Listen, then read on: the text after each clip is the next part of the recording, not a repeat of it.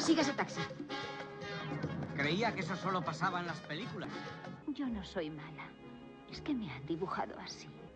La cámara secreta ha sido abierta de nuevo. Henry Jones Jr. Me gusta más Indiana. Nuestro perro se llamaba Indiana. ¿Ya han dejado de chillar los corderos? Que empiece el juego. Siéntense en sus butacas y apaguen los móviles. Comienza Sunset Boulevard con las actuaciones de Ana Serrano, María Carrión y Ana Erguedas, editado por María Ortiz y dirigido por Fran Moreta.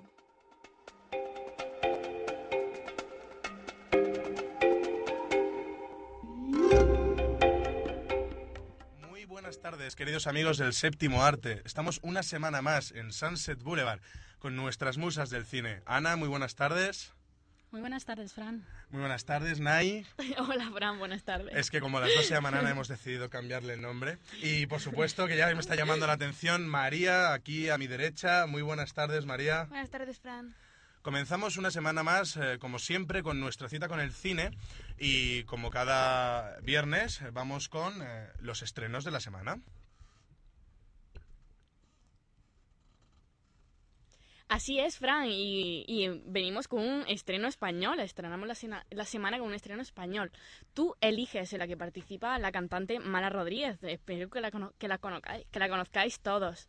Se trata de, que a lo largo de un solo día se cruzan, vida- se cruzan vidas de varios personajes de distintas clases sociales, desde la mujer en torno a los 50 años que viven aún en la adolescencia, a la señora millonaria que imparte charlas sobre el feng shui, buscando el rastro de un hijo, pasando por aquella estrella del pop tan deseada, un actor que intenta medrar o un director de escena muy egocéntrico. Y continuamos con un estreno estadounidense, Adventureland, de Greg, de Greg Motola. Eh, nos cuenta la historia que transcurre en el verano del 87, cuando James Brennan se acaba de graduar en el instituto y está ansioso por cumplir su sueño de viajar a Europa. Pero entonces sus padres le comunican que no pueden pagarle el viaje y James no tiene más remedio que aceptar una porquería de trabajo en un parque de atracciones local.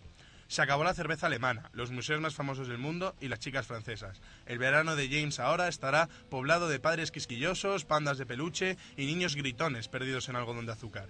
Sin embargo, lo que debería haber sido el peor verano de su vida se convierte en toda una aventura en la que descubre el amor inesperadamente en una compañera de trabajo, Em, y acaba descubriendo que este, era- que este es el máster que necesitaba para prepararse para entrar al mundo real.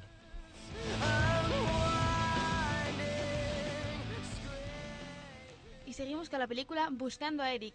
Esta película es de nacionalidad un poco mezclada entre varios países eh, de Europa, Reino Unido, Italia, Francia, Bélgica o España. Su director es Ken Loach y, trata de Eric Bishop, que está interpretado por Steve Evans, que es un cartero en Manchester que atraviesa una mala época. Su mujer le ha dejado, sus dos hijastros están descontrolados y la casa eh, era caótica aún antes de que una hormigonera apareciera en el jardín delantero.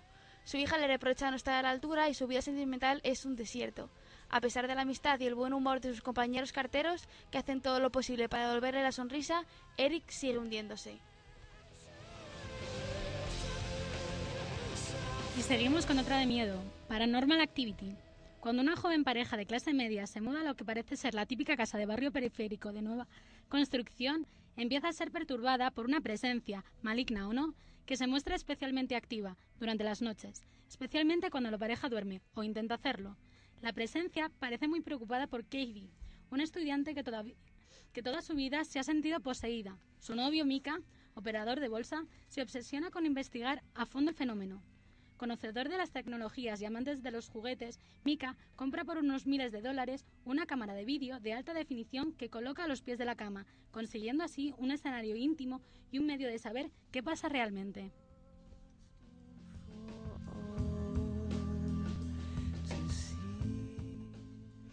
Y el último estreno de esta semana es Planet 51, pero Fran, lo siento mucho y ahora mismo no puedo, no puedo desvelar nada de esta película porque mi sección de hoy va sobre esta película. Y Entonces, no nos así que más. esperéis un poquito que dentro de nada os desvelo todos los secretos de Planet 51. Pues estos son los estrenos de la semana. Yo creo que podremos destacar Paranormal Activity, que es la primera película que se estrena en cines por petición popular. Han abierto una página web en la que la gente ha ido votando si querían o no que la película se estrenase. Y parece ser que lo han conseguido y se va a estrenar en toda España. Veremos a ver qué tal resultado da. Aunque bueno, es de terror y a Ana no le gusta mucho. Ay, pues yo estoy deseando de ver Pero- una de terror ya en el cine. Yo también, ¿eh? Ya Des- iba des- siendo hora. Después de que nos dejaran ver el Saw, pues está a ver si, si mejora. A ver si Paranormal Activity nos devuelve el terror que tanto necesitamos en Sunset Boulevard. Nosotros continuamos.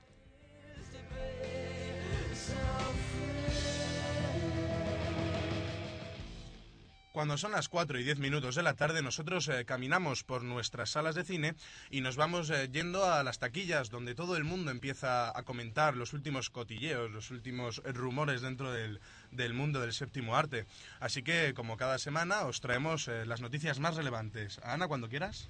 Pues el primer cotillo de esta semana eh, se fue el pasado día 25, ya que se presentó el primer tráiler de The Loss of, Of, of Teardrop Diamond. ¿Lo he dicho bien, Frank, o no? Sí, muy bien, muy bien, está perfecto. que es el nuevo film protagonizado por, por Brice Dallas, eh, hija de Ron Howard. Eh, la trama de la película está basada en un guion del, del escritor teatral Tinis Williams y que dirige Jodie Markel.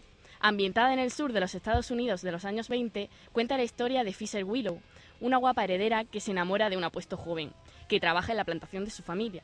La pérdida de un diamante desencadenará una serie de incidentes que harán peligrar su relación. Todo el grupo de, de, actores de la película son, son algunos de los nombres que completan el reparto de este drama romántico.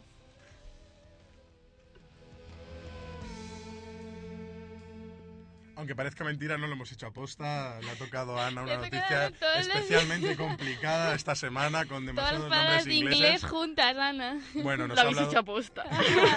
No lo- te prometo que no lo hemos Estaba hecho aposta. sí. La- habrá sido cosa de María. Nosotros continuamos con las noticias y es que Hugh Jackman, el, el- el actor de Van Helsing y Australia, entre otras, estrenará a unos robots en Real Steel. El actor australiano será el protagonista de Real Steel, el último film que prepara DreamWorks Pictures. Esta película narra la historia de un fracasado exboxeador que se convierte en promotor de robots boxeadores e intenta que uno de ellos alcance la gloria que él no logró durante su carrera profesional. Esta producción, de la que son responsables Steven Spielberg y Stacy Cinder, creará un entorno futurista en el, que los, eh, en el que las máquinas de combate a escala humana son construidas para dar espectáculo, ya que la gente se ha cansado de la violencia que se genera eh, entre hombres por culpa de este deporte. La película, que se empezará a rodar en junio del 2010 con un presupuesto de 80 millones de dólares, está inspirado en un relato corto de Richard Matheson.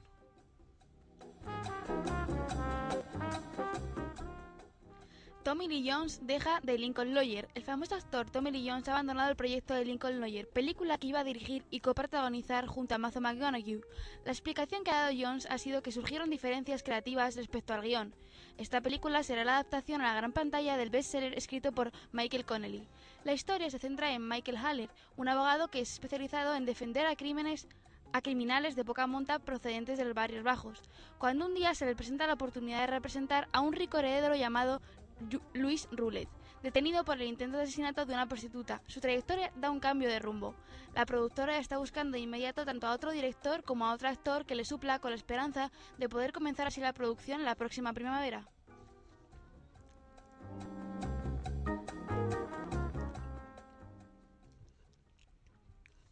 Y continuamos con una de los, vamos, las mejores películas que se está viendo ahora. Luna Nueva arrasa en las taquillas de medio mundo. Tras llevar una semana en cartelera, la nueva saga de Crepúsculo, Luna Nueva, continúa con su imparable extensión y se sitúa a la cabeza en el listado de las películas con mejor apertura de la historia de nuestro país, con una recaudación que supera los 10 millones de euros, o lo que es lo mismo, más de 1.600.000 espectadores. Concretamente, durante el fin de semana ha logrado 7,688 millones de euros. De esta manera, Luna Nueva supera títulos como Piratas del Caribe, En el fin del mundo y El Código da Vinci, que está ahora encabezando en la lista de las películas con mejor acu- acumulado. Las cifras de recaudación de Luna Nueva en el resto del mundo son igualmente espectaculares, con más de 140 millones de dólares en el mercado norteamericano. Se ha situado en el ranking como la tercera mejor apertura de la historia, por detrás del Caballero Oscuro, que logró 158,4 millones de dólares en el 2008, y Spider-Man 3.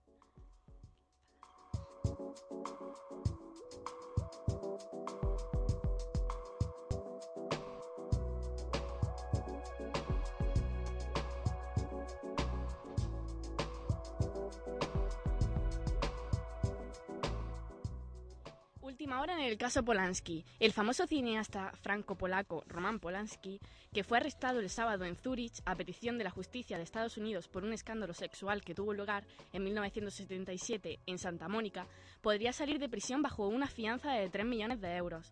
Así lo ha determinado una sentencia del, del Tribunal Penal Federal, que aceptó el recurso del director de cine en contra de la decisión del juez de mantenerle en prisión preventiva. Polanski se enfrenta a una pena máxima de hasta dos años si es devuelto a Estados Unidos para rendir cuentas ante la justicia por este caso pendiente. Bueno, ¿alguna noticia que queráis destacar en especial a todos nuestros oyentes?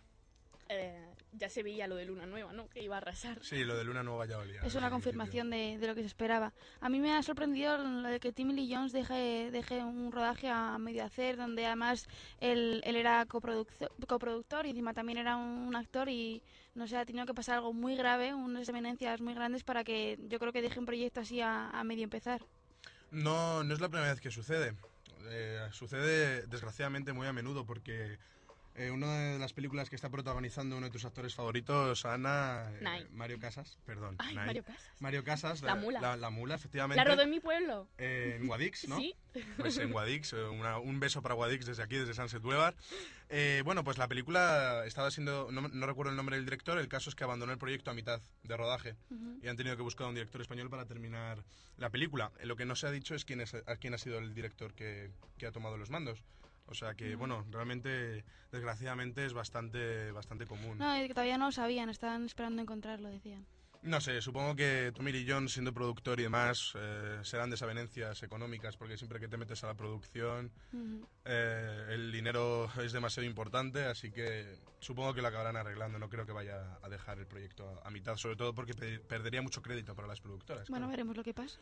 Nosotros continuamos en Sunset Boulevard cuando son las 4 y 20 de la tarde.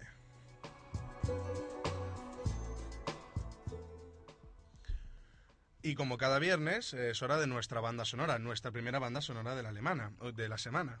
Entonces, eh, ay, Dios mío, es que estamos esta tarde todos un poquito perturbados. Hace frío, llueve. ¿En qué estás pensando? estamos- no lo sé dónde tengo la cabeza esta tarde. En alemán. disculpadme, disculpadme, queridos oyentes, estamos hoy un poco despistados todos, pero continuamos con nuestra eh, banda sonora de la semana, que como cada, como cada viernes os pedimos, por favor, que llaméis y nos digáis eh, qué canción queréis escuchar, al 91 211 5528. No dudéis en llamarnos en directo y, y, bueno, escucharemos todas vuestras sugerencias. Esta semana volvemos con una película romántica, que últimamente, pensando en alemanas, como estoy, estoy muy romántico. Entonces vamos me lo con... Tan romántico No, en la es imposible. Es un papel fijo. No, no es ningún papel, no es ningún papel. Es que la, bueno, es que es, es- es bonito el amor, ¿no? Es- eh, bueno, vamos a dejar de divagar porque estoy quedando fatal hoy, así que nos vamos con la banda sonora de esta semana de Quédate a mi lado.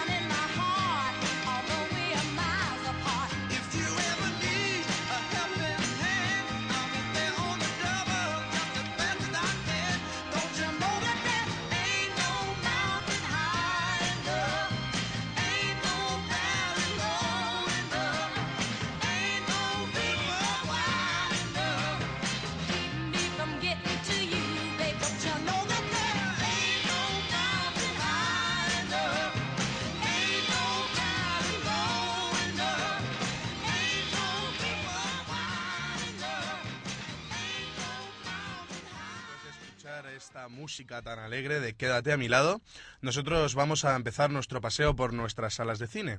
Y es que esta semana la sala 7 no va a dedicarse tanto a cine de terror.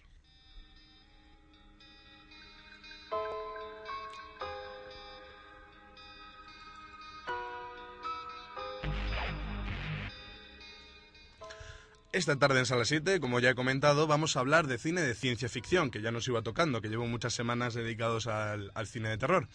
Eh, hoy nos acompañan dos viejos amigos que ya nos visitaron hace unos días, el profesor Emmett Brown y su joven amigo Marty McFly. Como habréis podido adivinar por la genial banda sonora que nos va a acompañar eh, de fondo, hoy vamos a hablaros de Regreso al Futuro 2.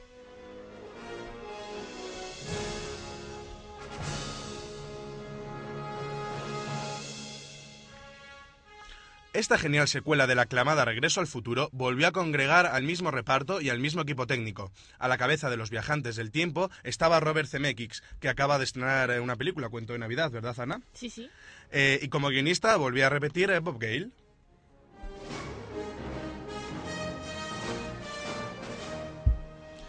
Para situar un poco a nuestros amigos cinéfilos, solo diré que la historia transcurre inmediatamente después que la de la primera parte. Doc regresa de su viaje para advertir a Marty que sus hijos tendrán un futuro terrible si ellos no lo evitan. Su viaje no les traerá más que problemas, ya que Biff, el malo de la historia, que siempre tiene que haber uno, les robará un almanaque deportivo en el futuro, con todos los resultados desde 1950 hasta el año 2000. Con la máquina del tiempo, robada a nuestros protagonistas, se lo dará a sí mismo en el pasado, permitiéndose apostar al ganador en todos los eventos deportivos y amasando una gran fortuna, y cambiando la historia tal y como Doc y Marty la conocen. Ambos deberán regresar al pasado, al momento en el que Biff se entregó el almanaque a sí mismo y así evitar la desgracia. Y ahora sí que nos metemos en materia. Marty, Doc, muy buenas tardes. Eh, por cierto, Doc, te veo muy bien. Rejuvenecimiento para una bioreparación orgánica. Me han quitado un par de arrugas, implantado pelo, cambiado la sangre. Me han rejuvenecido 40 años. Incluso me han cambiado el colon. ¿Cómo estoy? Pues han hecho muy buen trabajo, Doc, la verdad es que estás muy bien. A ti, Marty, te veo igual que siempre. Le había dejado internado en una perrera a tiempo estática. Ni se enteró de que me había ido. Dejaste a Marty abandonado en una perrera, no tienes corazón, Doc. ¿Le dijiste que llegarías tarde o qué? ¿No te estrellaste contra un camión de estiércol?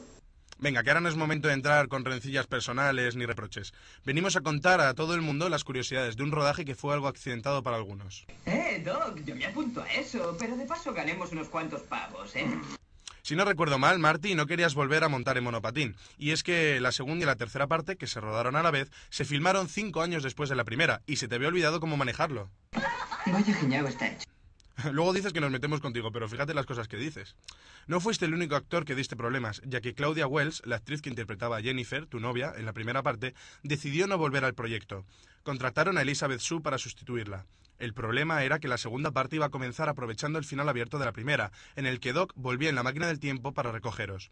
Robert Zemeckis se vio obligado a volver a rodar todas las escenas exactamente igual que en la primera parte, plano por plano, para que la diferencia se notase lo menos posible. ¡Ese capullo me robó mi idea! ¿No te llevabas con- bien con Claudia Wells si querías echarla o qué? Si era muy trabajadora. ¿En el rodaje te apretaba las tuercas o qué pasa? Sí, es cierto, soy un vago, ¿no lo recuerda, señor? Eh, quizás por eso se largó. No, es broma, no creo que fuera por eso. Sería por cuestiones económicas, como siempre. Pues es un consuelo. Lo que no fue un consuelo para nadie fue el desastre que se montó con los decorados del pueblo de Hill Valley, que recuerdan nuestros amigos que fueron construidos en el parking de la Universal. Al parecer, un guardia de seguridad les prendió fuego intencionadamente. ¡Qué fuerte! Muy fuerte, desde luego. Pero una vez reconstruidos y unos meses después, no te lo vas a creer, ni, ni nadie del estudio, ni nadie de lo que nos está escuchando os lo, os lo vais a creer, porque los decorados volvieron a ser destruidos por la caída de un rayo. No me lo puedo creer. Increíble, ¿verdad? Volviendo a hablar de los actores, hay muchísimos cameos de famosos. Aparte de Steven Spielberg, que sale conduciendo una camioneta, aparece uno de los componentes de los Red Hot Chili Peppers, Flea. Eh, interpreta al personaje de Needles, el compañero de trabajo de Marty en el futuro. Eso pertenece al pasado. ¿Querrás decir al futuro? Da igual. Marty, te veo algo disperso mirándole el escote a Ana. ¿Hay algo que quieras decirle? Claro, solo que de repente te veo muy... muy... grande. Pero, Frank, no empecemos con las bromitas, que no tengo el día para estas cosas, ¿eh? Y Doc, no me mires tú tampoco. Será mejor dedicarme al estudio del otro gran misterio del universo. mujeres. Entienda el pobre Doc, Ana, que está muy ocupado en su laboratorio cada día como para tener novia. Vamos, Marty, quítate la camisa. Ponte la cazadora y los zapatos. Fran, pero diles algo que encima son fetichistas. Venga, chicos, vamos todos a tranquilizarnos. Hola, Hola, la. Hola, la. Venga, Marty, ya estás más tranquilito, pues venga, lo nuestro. A pesar del éxito de la primera parte, Bob y, y Robert, eh, Bob Gale y Robert Zemeckis, que ya son nuestros colegas aquí en Sunset Boulevard, tuvieron problemas para desarrollar algunas de las escenas más impresionantes. De hecho, algunas ideas se quedaron en el tintero por falta de presupuesto. Además, ya era una de las películas más caras de la época, porque se rodó junto a la tercera casi de manera simultánea. Eso crearía una super paradoja. ¿Una paradoja? Es una de esas cosas que pueden destruir el universo. Precisamente, Marty. No, al parecer el universo no se destruyó, pero sí las taquillas de medio mundo. La visión de los autores sobre el futuro pareció encandilar al público. Coches voladores, cine holográfico, cirugía estética extrema, como nos has contado, Doc. De hecho, en la película se puede ver un curioso detalle. Marty ve el cartel de la película Tiburón 19, dirigida por Max Spielberg. El hijo de Steven Spielberg se llama Max. No me lo puedo creer. A mi modo de parecer, lo más impresionante del film son sus efectos especiales. Los actores interpretan a sus personajes en distintos momentos de su vida. Lo más grande de todo es que comparten escena. Los efectos ópticos están muy logrados hasta el punto de que los actores interactúan consigo mismos en el mismo plano.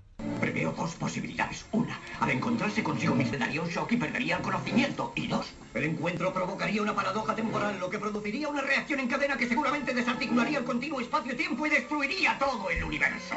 Claro que esto sería en el peor de los casos. La destrucción podría estar localizada y reducida solamente a nuestra galaxia. Pues tampoco pasó nada, cacho de alarmista. Además, de una manera genial, se combinan escenas de la primera y de la segunda parte, por exigencias del guion, claro, no es que sean unos cutres. Muchas de las escenas se tuvieron que volver a rodar para poder integrarlas en la historia de manera fiel, ya que Marty es cinco años más mayor de una película a otra y se supone que la historia ocurre apenas días después de la primera parte. Además, esto también trajo varios problemas a los productores, y es que Crispin Glover, que interpretaba al padre de Marty en la primera parte, no quiso regresar a la segunda, pero se utilizaron imágenes suyas sacadas de la primera. Denunció el estudio y finalmente ganó la demanda. Soy rico, ¿verdad? Eh, no, Marty, la demanda la ganó Crispin, Crispin Glover. Tú no, no demandaste nada. De todos modos, y problemas aparte, la película fue un rotundo éxito. De hecho, la tercera se estrenó apenas seis meses después, pero eso ya es otra historia. A nosotros solo nos queda recomendaros, queridos amigos, que no os perdáis esta joya de la ciencia ficción. Michael J. Fox y Christopher Lloyd vuelven a estar magníficos en sus papeles de Marty McFly y Emmett Brown respectivamente, haciéndonos reír a carcajadas en más de una ocasión. Además, se han mejorado las escenas de acción, hay carreras en monopatín volador, persecuciones en coches aéreos, una delicia para la época y que aún sigue sorprendiendo. Sin duda, una de las grandes obras de Robert Zemeckis. ¡Diablos, llego tarde!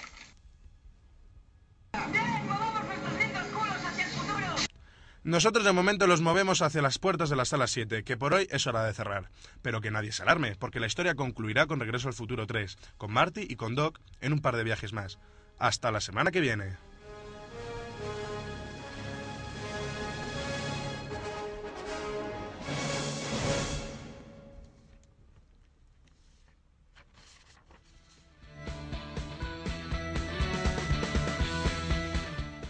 Bueno, y esta música que nos invita a, a reír, a divertirnos y a bailar, eh, nos lleva hasta las eh, partes de atrás de nuestras salas de cine, hacia las filas más traseras, donde se reúnen las parejas y todos, todos los que buscan un poquito de intimidad. Muy buenas tardes, María.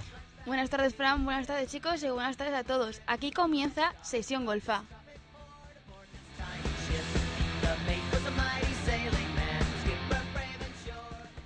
Yo soy María Carrión y hoy os traigo una película que se llama Hacemos una porno, una película un tanto arriesgana, arriesgada, muy muy picante, aunque quizá no tan picante como pueda parecer en su título, y que ha tenido mucha, mucha, ¿cómo se diría? Mucha contradicción. Hay unos que dicen que es muy buena porque su director es Kevin Smith, que ya hizo películas como Clerks 2 o Lío embarazoso de este tipo, y otro tipo de gente que, que dijo que, que no, que esta película se separaba un poco de lo que es este famoso director y que le deja mucho que desear. Son muchos los que aseguran que Hacemos una porno es una secuela de Lío embarazoso por su tipo de humor, argumento, diálogos o por el tratamiento de algunos temas, y como no por su reparto. Seth Rogen vuelve a dar vida a un tipo inmaduro con el personaje de Zack. La acompañan también Elizabeth Banks. Compañeros de piso y amigos de toda la vida, Zack y Miri se enfrentan a tiempos difíciles y a una montaña de deudas. Cuando se les corta el suministro de electricidad y agua, comienzan a darle vueltas a la idea de realizar una película pornográfica, casera, para hacerse con unos ingresos rápidos. Las circunstancias en las que la gente se encuentra justo antes de ofrecer sexo por dinero. ¿Qué? ¿Tienes alguna idea? Hagamos una peli porno. No era esa la idea que buscaba. Hasta las marujas hacen porno casero. Lo sé, pero yo no me veo en una peli porno. Fíjate en Paris Hilton. Ahora vende colonias a chavales. Y no me dirás que esa chica no es retrasada. Ambos juran que su amistad no se verá arruinada por mantener relaciones sexuales, pero cuando el rodaje se inicia, lo que comienza como una propuesta con fines comerciales entre amigos deviene en algo mucho más grande. Se trata de un típico film de Kevin Smith. Hay mugre, obscenidad, humor más escatológico y grueso y material sexual explícito. Le pedí que follara conmigo, pero ella no quiso. Luego intenté convencerla para que me hiciera el timón holandés. Y también se negó. ¿El timón holandés? ¿No sabes lo que es? Tú te sujetas la polla y otra persona te mueve el brazo. Te lo enseñaré. Me coges el brazo. Yo me agarro el miembro. Tú me coges el brazo y lo mueves. Muévemelo. Lo captas arriba y abajo. Es como si te hicieran una paja. Entiendo. También existe el doble timón holandés. Yo sujeto mi polla, tú la tuya, mueves mi brazo y yo el tuyo al mismo tiempo. Es como pelársela mutuamente, pero no es algo gay, sin tocarnos el rabo. No el del otro, claro, y sí, cada uno el suyo. Tú me trabajas y me encanta, da mucho gustito. Pruébalo, venga. Aunque hay que decir que todos sus films tratan, aunque sea en el fondo, las relaciones afectivas, bien sean entre amigos del alma o con intereses románticos de por medio. En esta película tenemos las dos clases. Se, se trata de buenos amigos cuya relación evoluciona hacia el enamoramiento. La intención de Smith es de dibujar un retrato acerca de cómo el verdadero amor puede estar frente a nosotros sin que nos percatemos siquiera. La saga de George Lucas es, una vez más, uno de los sustentos a los que el cineasta se aferra para lograr la complicidad del espectador. El porno que gustaba cuando era niño siempre era una parodia de una peli famosa. ¡Ya lo tengo! La guarra de las galaxias. Imposible. Han Solo jamás se enrolló con la princesa Leia en la Guerra de las Galaxias. Y si hay que decir que el primer intento de la película porno que filman se llama Star Wars, la guarra de las galaxias en español. No hay muchos actores que experimenten el hecho de que los directores con éxito se sienten dispuestos a escribir un guion cinematográfico pensando directamente en ellos para el, papel de protagonista, pero es que es lo que le ha pasado a, a- eh, lo que le pasaba a Seth Rogen, el que interpreta a Zack, porque Kevin Smith Kevin Smith escribió el personaje de Zack a la medida de Seth Rogen. Kevin explica que cuando vio Virgen a los 40, la que también interpretaba Rogen, se enamoró de él. Y Bueno, ¿a qué te dedicas? Soy actor. No me digas. ¿Sales en algo conocido? Sí, son pelis con repartos muy masculinos. Discúlpame si crees que soy algo grosero, pero ¿haces porno gay? Culpable, señoría. ¿Existe el porno gay blando? O sea, morreos, achuchones y los protas lanzándose flores entre ellos. Tienes un cuerpo escultural, gracias, tú también. Juguemos al discóbolo. Kevin Smith y Seth Rogers se cayeron mutuamente también que cuando Rogers sugirió que Elizabeth Banks resultaría divertida en el papel protagonista femenino de Miri, Smith respondió que estaba hecho. Banks leyó el guion y afirmó que le entusiasmó inmediatamente. Una semana más tarde, la valiente actriz rubia ya estaba a bordo. Roger atrajo también a algunos otros amigos como Craig Robinson encarnando a Delaney, Greg como el despistado señor Surya, propietario de una cafetería, y Ricky Maybe, quien da vida a Barry, una estrella del porno, una máquina sexual. Elizabeth Banks y Seth Roger desarrollaron una increíble química tanto dentro como fuera de los platós. Ambos se impresionaron mutuamente. En el plató estuvieron incluso demasiado a tono. Los dos se reían sin parar, una vez que las cámaras dejaban de rodar y hacían que la energía no dejara de fluir. Estuvieron toda una tarde repasando cada película de Arnold Schwarzenegger cuyo título pudiera transformarse en autopornográfico. Y hay que decir que la película también eh, tuvo mucha polémica porque eh, eh, USA Today publicó un artículo diciendo que, que, que si la gente podía ir a ver esta película. Lo que inició una discusión de tinte conservador acerca del título. Y de así, y, y de así las generaciones más jóvenes deberían acceder a tal material. El director tuvo que afrontar una labor ingente explicando a los demás, incluso a la Motion Picture Asso- Association of America, la MPAA, que la película era relativamente moderna. Smith sometió el film a la MPAA tres veces y al final consiguió que le, que le dejaran estrenarla y que tuviera una calificación apta para, para bastante público. Y nada, aquí termina por la sesión golfa. Eh, espero que me llaméis al teléfono 91211-5528 si queréis alguna sugerencia, alguna película que, que queréis que os traiga la semana que viene. Y solo me queda recomendaros que veáis esta película y que la comparéis con la que nos gusta tanto a Fran a mí, Clerks 1 y Clerks 2, de las que ya sabemos que, que este ha, ha compuesto, ha, ha protagonizado, ha producido también este director y, ya, y digáis cuál os gusta más. Pues muchas gracias, María.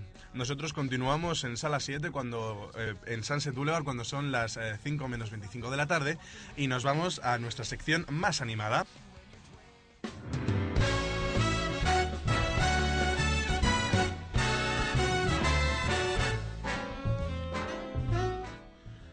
Y en las filas de delante del cine nos está esperando eh, la recién nacida Nai.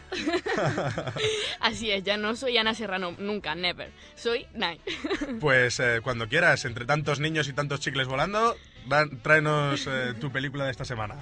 Bueno, pues muy buenas tardes a todos de nuevo y bienvenidos una tarde más a vuestra sección de cine de animación favorita, Animacine.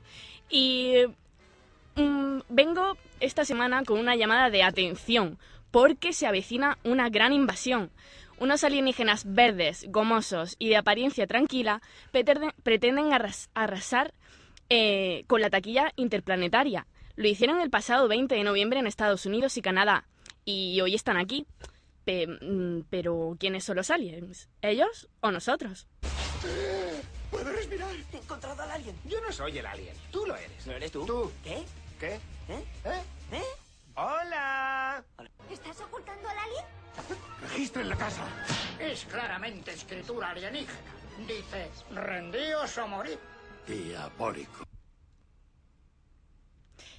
Planet 51 es una comedia alienígena de aventuras a nivel galáctico que gira en torno al capitán Charles, al capitán Charles Chuck Baker, un astronauta americano que aterriza en Planet 51 pensando que es la primera persona en pisar el planeta.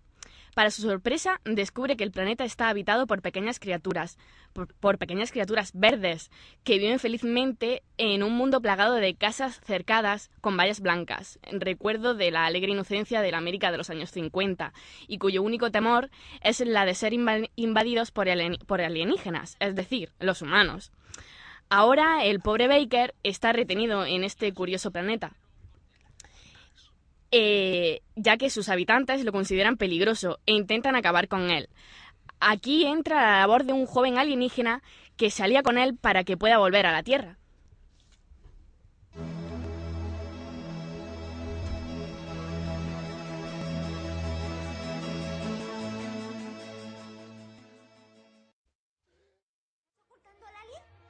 Registren la casa. Es claramente escritura alienígena. Dice, rendíos o morir. Diabólico.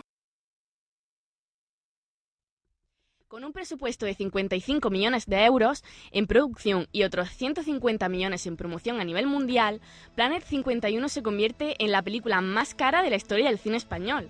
Dirigida por Jorge Blanco, Javier Abad y Marcos Martínez, el guion está, fi- está firmado por Joe Stillman, guionista de Shrek y Shrek II, que conocemos bien porque sabéis que ya la- las analicé anteriormente en esta, en esta sección.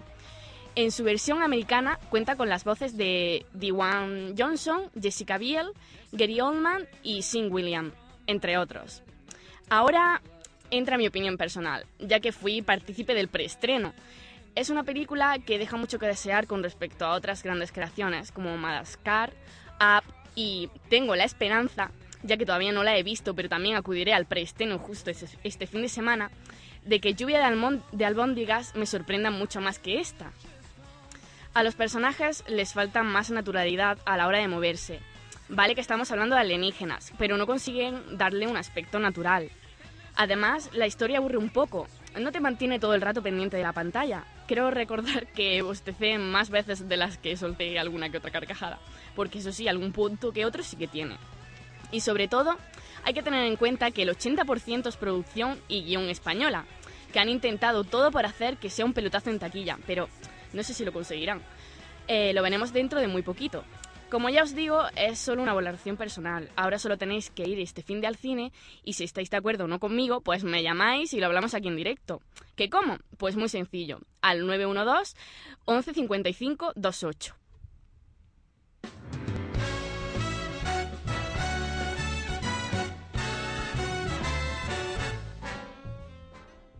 Bueno chicos, y ya ha terminado nuestra cita de todas las semanas. Espero que hayáis disfrutado, que acudáis al cine, que no salgáis solo de fiesta, que el cine también hay que culturizarse un poco. Eso lo reivindicamos todos desde aquí. Bueno, y la semana que viene eh, os traeré una sorpresita, porque ya os he dicho que este fin de semana voy al preestreno de Lluvia de Albóndigas y puede que tenga la suerte de entrevistar a Flippy, así que espero que la semana que viene os guste mucho eh, el programa y espero que no me faltéis. Así que hasta la semana que viene.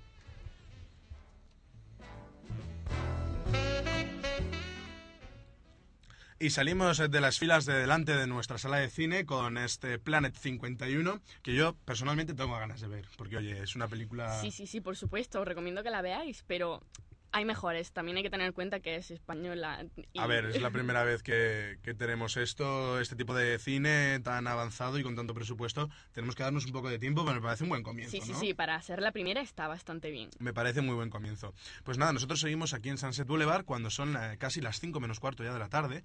eh, y cualquier sugerencia que tengáis, pues por favor, 91 211 5528, llamadnos eh, ante cualquier cosa que queráis comentarnos. ¿Queréis entrar en directo a hablar de una película? ¿Queréis eh, entrar en directo a, pe- a pedirnos una banda sonora? Lo que queráis. Podéis pedirnos lo que queráis, absolutamente. Eh, nosotros ya vamos caminando hacia nuestra sala de cine más cañí, a nuestra sala de cine español, a nuestra sala de cine con ñ.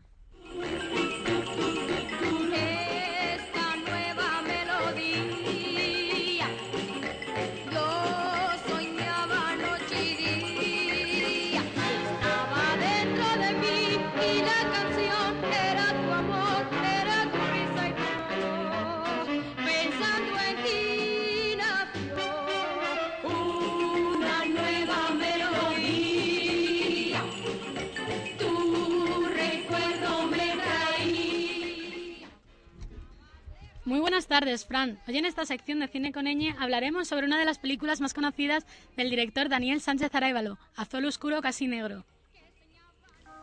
Siete años para terminar la carrera. Tenía que cuidar a mi padre. ¿Qué le pasa? Pues hace siete años de un infarto cerebral. ¡Joder, papá, qué coño has hecho! ¿Tiene usted familiares? Sí, un hermano. Me tiene una hostia así. No soy portero. De fútbol. De vivienda.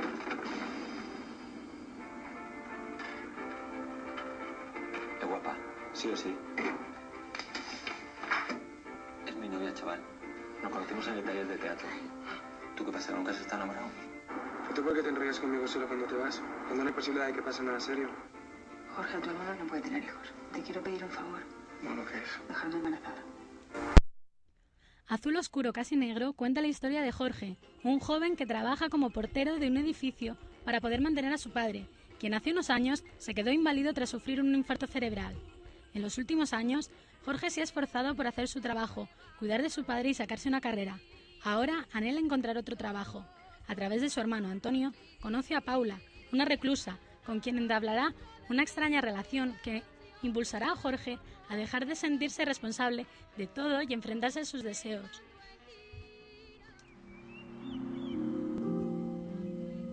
¿Y esto lo haces con tu padre? De vez en cuando. ¿Y para qué sirve? Favorece la memoria sensorial. Para no olvidar las cosas básicas. Las orejas. Los ojos. La nariz. La boca. ¿Quieres saber qué me gusta de ti? Que me rechazaste. Eres delicado. Estás asustado. Que eres guapo. Que estás fuera. Que me provocas ternura. Que me excitas. Que estás igual de atrapado que yo. Reparto destacan las actuaciones de Marta Eturia, quien interpreta el papel de Paula, una joven reclusa que quiere ser madre para poder ser trasladada al módulo de maternidad y así poder liberarse de las palizas que le propinan sus compañeros de celda, y Kim Gutiérrez, que hace el papel de Jorge. Ambos fueron candidatos a los premios Goya como mejor actriz de reparto y mejor actor revelación, respectivamente. Sin embargo, fue Kim quien consiguió llevarse la estatuilla.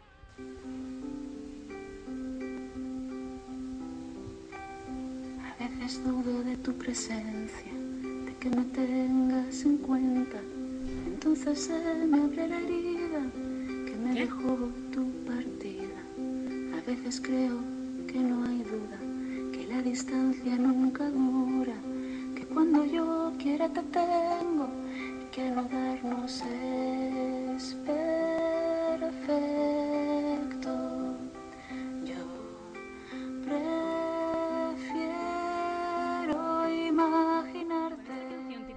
Imaginarte, nos despedimos de esta sección de Cine con Ñ hasta la semana que viene. Que tengan muy buenas tardes.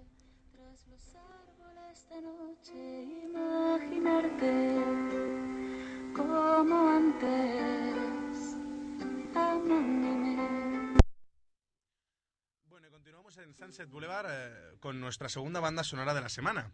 Y es que ya que se ha estrenado Luna Nueva y está todo el mundo, vamos, que no, no puede estarse sin ir a verla, vamos a No ofreceros... tenemos la culpa que no te guste Jacob, Fran. Que le- bueno, iba a decir una obscenidad en pleno programa de radio. No. Eh, vamos a ofreceros eh, una canción de, de la banda sonora de Crepúsculo, eh, del grupo Paramore. Eh, la canción se llama Decode y suena así.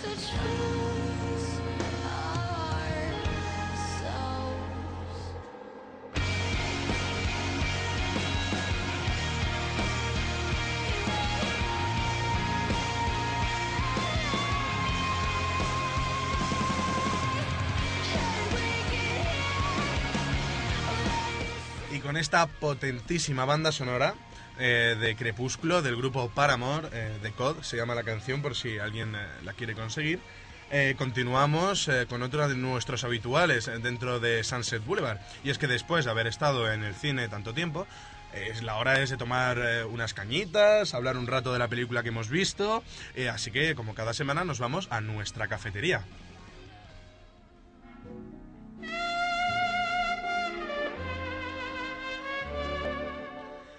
Y esta semana con esta música de jazz de fondo eh, procedente de una de las mejores películas de Woody Allen, esta semana vamos a hablar eh, de Luna Nueva, ya que nos lo han pedido un montón ¿Cómo no? de... Como no, nos lo han pedido un montón de emails, eh, adolescentes enfervorecidas por el torso de Jacob, Un montón de llamadas que tuvimos para que la metiéramos en el debate. así que hoy va a ser la hora de meterla en el debate Luna Nueva. Eh, si queréis empezar dando un titular, chicas, yo es que, como podéis comprobar, no me entusiasmo especialmente la película. Entonces, a vosotras que os ha encantado, pues podéis eh, comenzar. Si os gustan los torsos prietos, ved Luna Nueva. Toma, aparece un anuncio de salchichón. Yo creo que si te ha gustado el libro, o sea, la saga de lo que es Luna Nueva, No tiene nada que ver. te va a gustar siempre, no, mm, salvo que seas un aficionado al cine y que puedas ver fallos en- de- del rodaje de la película, siempre te va a gustar porque quieras que no, el, siempre es el mismo argumento y es un argumento bonito y que a la gente joven le gusta. Entonces, si te ha gustado, la si te ha gustado los libros estás enganchado a ellos, que no has podido parar de leerlos, estoy segura de que la película te va a gustar. Ya, pero yo te digo, como lectora de la saga de Crepúsculo y como... como... Pero tú eres un poco crítica de, cine ya, o sea, que eso no, no, no cuentas. Ya, pero siempre una película te deja muchísimo que desear más que un libro. A ver, yo no digo Nunca- que te vaya a gustar nunca- igual, pero que no, o sea, va a ser una película que vas a ir a verla y te, te va a gustar, no la típica que te vas a arriesgar ahí y decir, oye, a lo mejor es una película que me meto en el cine y salgo horrorizada o, o me encanta. No, es una película que sabes que vas a ir, te encanta el argumento de ese, de ese libro, en el, en el que se basa la película y te va a gustar al fin y al cabo, no vas a salir decepcionada, yo creo. Pero puedes salir decepcionada en el aspecto en, en el que tú crees que le van a dar un, un tipo de, de versión a la película, un tipo de... Lo van a coger con... Ya, sabe- ya sabes que una- un libro tiene 400 o 500 páginas y más este li- estos libros que son muy extensos y no puede caber todo dentro de la película. Tú piensas que, que van a meter una serie de escenas que luego al final las suprimen y, y solo eh, lo único que quieren es merchandising para que las niñas se, cuando vean el cuerpo de, Ja- de Jacob mm, salten como la espuma y, y no, no piensen en otra cosa. Entonces Bueno, no yo- se basa en eso Y yo un libro. otro titular, ha cambiado la tendencia, ahora a las niñas ya no les gusta eh, Edward. Edward, ya les gusta Jacob. Jacob. Hasta que Edward en la tercera se quite la camiseta. Edward o cualquier otro bicho de estos vampiros hombres. No, pero de hay que decir, yo creo que. Jacob ha mejorado un montón, se le ha quitado ya la cara de niño y era- es mucho Y más guapete. pelo, es sí, mucho sí, más que guapete más porque Edward quizá era en plan el icono, pero si tú te fijas bien en su cara, tampoco es tan, tan guapo como te lo imaginas. Me informan desde realización a todas las fans enfervorecidas por Edward que en la cuarta se quita la camiseta. Uy, ¿Quién? uy, uy, uy, Edward. uy. Edward se quita Pero la- si se la quita ya en la primera. En la primera se descamisa un poco y empieza a brillar como si tuviera purpurina el día del orgullo gay. Que eso no es un vampiro, un vampiro no brilla cuando le da el sol, se No, muere. Es, es como transparente casi. Em, No, es la perfección Brilla. divina, un vampiro cuando le da el sol. Es Es que purpurina. no habéis leído el libro, o sea, no, no habléis de este tema. Ala.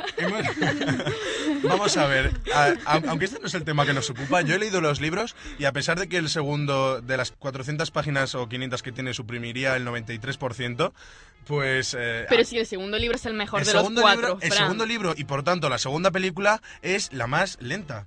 Es muy lento. El desarrollo es muy lento. O sea, toda la película es te quiero, te quiero, yo te quiero más. Mentira. Y te quiero más, y yo te quiero más. Entonces hay un momento en el que la gente que sea diabética se tiene que ir del público por tanto azúcar, ¿sabes? Tener, Objetivamente, cuida- tener cuidado de no de- de- desvelar secretos de la película. Que Pero ya- no es ningún secreto ya. sí Que se sabes. quieren no es ningún secreto. Se y quieren. objetivamente, dime que, que, que Crepúsculo es más mm, rápida que, que Luna Nueva. Luna Nueva es mucho más ágil, porque yo en Crepúsculo sí que es verdad que es que me duermo. No la puedo ver más de dos veces porque me duermo. Bueno, ahí te doy la razón. O sea, dentro, de lo, Ah, ah. dentro de lo malo no es lo peor. Lo peor es Crepúsculo y, y Luna Nueva es mala, porque es mala. Aparte que, bueno, como amante del género de terror, a mí lo que se hace con vampiros y licántropos, y licántropos con los hombres lobo, me parece totalmente profano. Pero eso ya es, eso ya es eh, opinión ¿Y, de con cada uno. zombies? Eh, vamos a ver, lo que me- a lo que me estoy refiriendo es que cuando tratas un personaje tan mitológico, no puedes. eh, y, que, y que tiene tanto, tanto calado dentro de la sociedad, porque los hombres lobo y los vampiros, yo creo que son los personajes eh, de terror que más han salido en las películas. No puedes hacer algunas cosas, o sea, no te puedes permitir ciertas, ciertas licencias. O sea, lo que te digo, que le dé el sol y brille como si tuviese purpurina y que los eh, hombres lobos sean lobos gordos, porque son lobos grandes. Son lobos grandotes hechos por ordenador, que el ordenador canta operetas completas, porque se nota a, a la legua que son efectos cutres. Eres muy duro. No es que sea duro, es que la película me aburrió soberanamente. Soberanamente. De verdad, sinceramente. O sea, yo lo siento un montón. Mm, Jacob a mí no me gusta. Esto faltaría más. O sea, los abdominales los tiene para rayar queso. Pero no es un atractivo para mí para ir a ver la película. Y yo pensaba ver otras cosas y que no me han dado. La película está dirigida por Chris Waits, que ya eh, destrozó un libro como fue La Brújula Dorada. No sé si lo habéis leído. Bueno, Sí. el libro se llama Luces del Norte y lo destrozó. He visto la peli. Pues la, la película, el libro es muchísimo mejor. Vamos, es que como película es mala. Ya no es que el libro digas es una mala adaptación, pero como película está guay. No, es que la película también es mala. Pues esta vez le han dado luna nueva y ha vuelto a hacer un desastre. Haciendo un inciso, eh, cambiando de tema un poco, van a hacer una película de farmacia de guardia, ¿os habéis enterado? Es cierto, van a hacer una TV, eh, una TV movie, como ¿En se les llama ahora que Sí. están de moda. No eh, creo. de Con los mismos actores en la actualidad, decían. Pero los- si nos han muerto.